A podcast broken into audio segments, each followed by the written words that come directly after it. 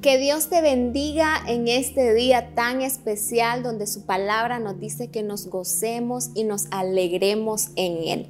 Hoy quiero citarte lo que se encuentra en el libro de Salmos, capítulo 103, el verso 1 y 2. Bendice alma mía a Jehová y bendiga todo mi ser su santo nombre. Bendice alma mía Jehová y no olvides ninguno de sus beneficios. Me gusta mucho este salmo porque me hace reflexionar, pero también me enseña. Muchas veces somos seres gobernados por nuestras emociones.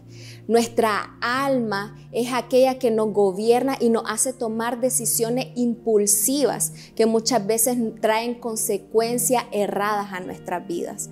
Pero aquí el salmista David me está enseñando que hay algo que yo puedo hacer. Cuando mi alma está batida, cuando mi alma está angustiada, cuando siento que ya no puedo más con lo que estoy cargando, David me enseña a que yo puedo hablarle a mi alma y decirle, bendice alma mía a Jehová. ¿Por qué? Porque nos manda a que todo nuestro ser se rinda por completo delante de Él.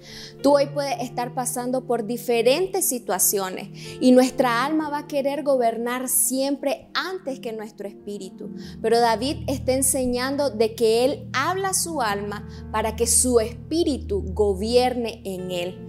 Así que hoy si tú estás pasando por diversas circunstancias, puedes hablarle a tu alma y decirle de que no esté triste, que hay un Dios grande que puede darle solución a esa situación que tú puedes estar viviendo hoy, pero también a rendir todo, todo tu ser delante del Señor, que Él tome el control de tu cuerpo, que Él tome control de tus pensamientos, que Él tome el control de tus emociones, pero también que Él sea en tu espíritu.